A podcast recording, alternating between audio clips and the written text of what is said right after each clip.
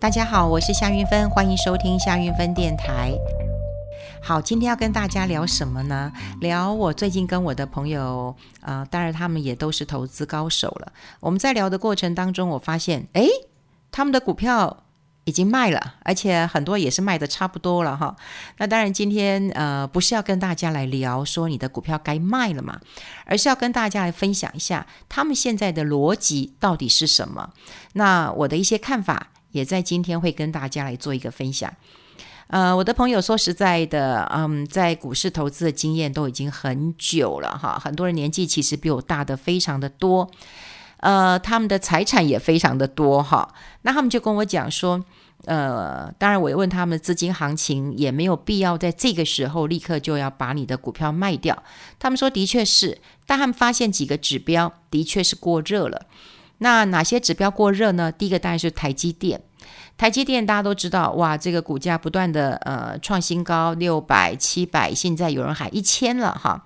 但他们呃跟我讲一个重点，那我去查了一下，的确，台积电的散户变多了。台积电的散户，我后来看一下，在二零一九年的时候哈，二零一九年十二月，台积电的小股东呢，就散户大概股东人数了哈，大概三十五万人。但到二零二一年，好，就是看上个礼拜，我看到了已经突破七十万人了，七十万名的呃这个股东啊，已经直逼红海了。红海是七十五万名的股东，好，红海有七十五万名。那你看现在买台积电几乎变成是全民运动了，哈，全民运动了。那当很多人都在关注这一档股票的时候，或者是这档股票爆出大量，爆出大量就是很多人都进去了。这个时候，第一个表示很多人进去了，对不对？第二个，你买到的价位应该都是不便宜的。就很像最近我看到了一张呃网络上的梗图，它就是前面一个美少女拼命的在跑，当然它就是台积电，后面追她的有法人、有自营商，还有一堆的散户。好，这看起来照片其实是非常有趣啊。那这样子就看得出来，它已经很热很热了。那有人讲了一件事情哈，因为现场有当然有几个呃我的朋友当中也有年轻人，那他们也反驳，就说那如果我是存股呢，对不对？存股就很像呃他们的观念就是嗯存股就像买房子我自己住一样嘛，我又没有要卖，那我现在存股票不行吗？好，但相对的。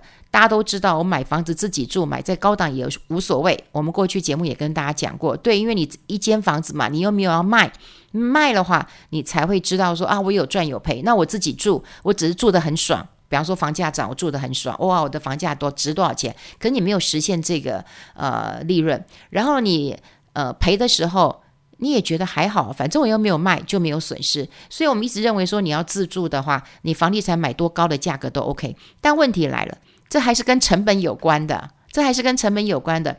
你把房子自己住，你可能住的心安理得。可是你要存股票，当你的股票存在相对比较高的高点的时候，其实最重要的就是告诉你成本比较高了，然后你的心里可能就比较撑不住了。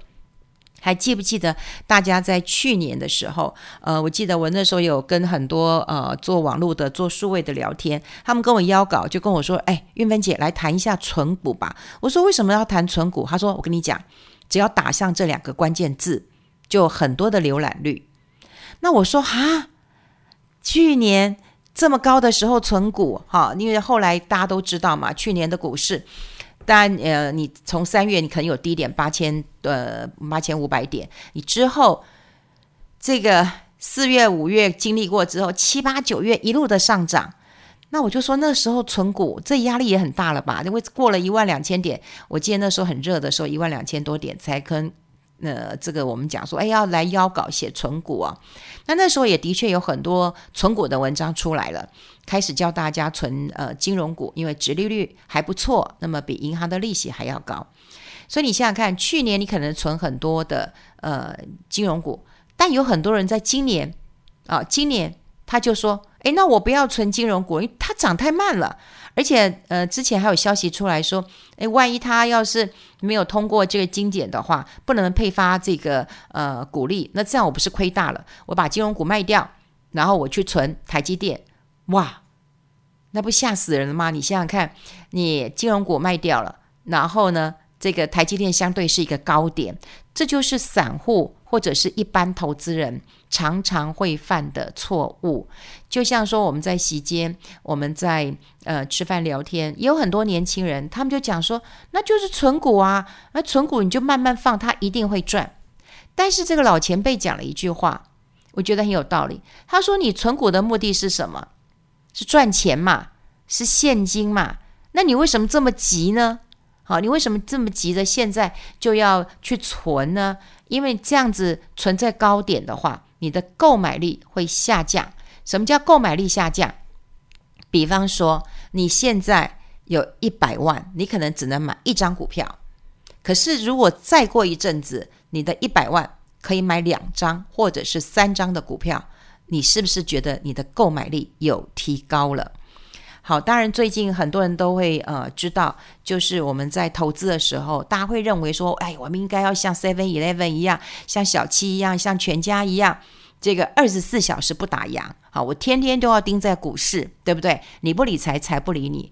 可是啊、我也常跟大家讲一句话：你天天理财，财更远离你啊。所以后来我们在开玩笑讲说，哎，那以后我们投资啊，是不是要像？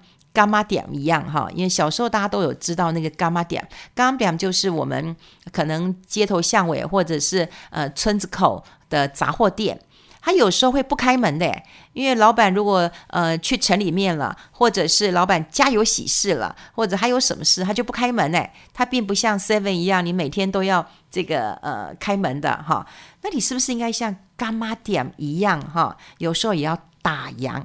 那打烊最重要的目的，就是希望大家能够稍微休息一下，好，不用急在这个时候，你一定要去存股，然后你一定要在大量的时候，很多人都进去的时候，你买到不便宜，然后你要存，然后你存的时候，因为成本高，你存的心惊这个肉跳的，好，然后你存的心理压力很大，那这样又是何必呢？那事实上，在投资的时候，也有一个很重要的。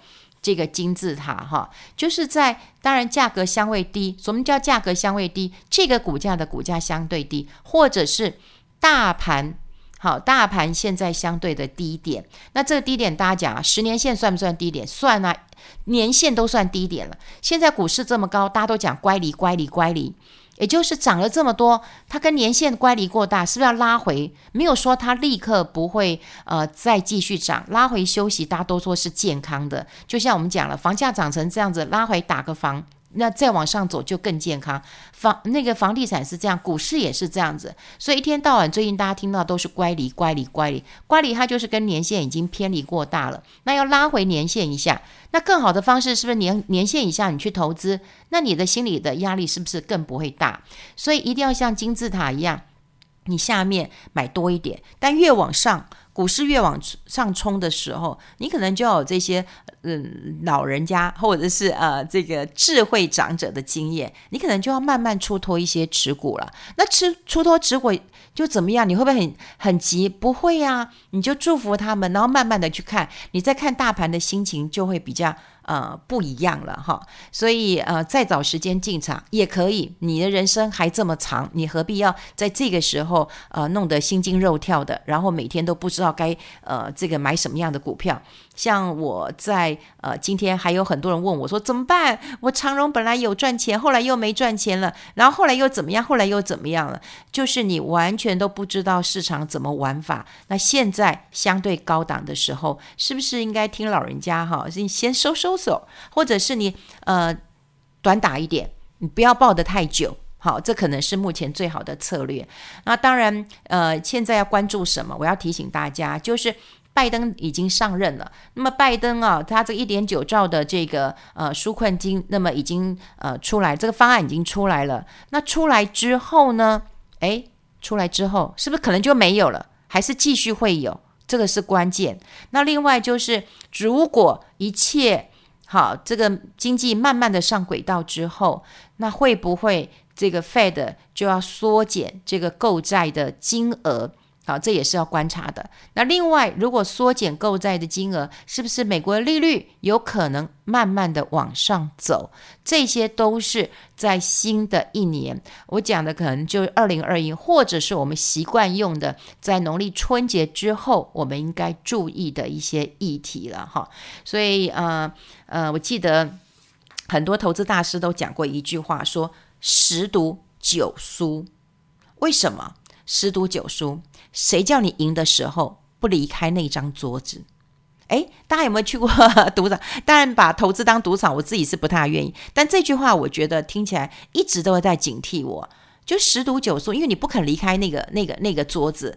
这快要过年了，可能很多人也会想打麻将。那打麻将，我是不太会打，因为通常都是我先生去这个上厕所的时候，我才可以轮到我去帮他替一下位子啊。但重点来了，有很多人，他的比方说他一直输，一直输，于是呢，他就说上诉。好，上诉就是继续打，继续打，继续打。好，继续打的结果，你以为他会呃这个回本嘛？听说这些老手来讲的话，都是回本的几率很低的，通常都是越输越大。有人想说这亏不后，那可是我不管是亏后亏不后，我都感觉就是说赢的时候你就赶快走，输的时候当机立断。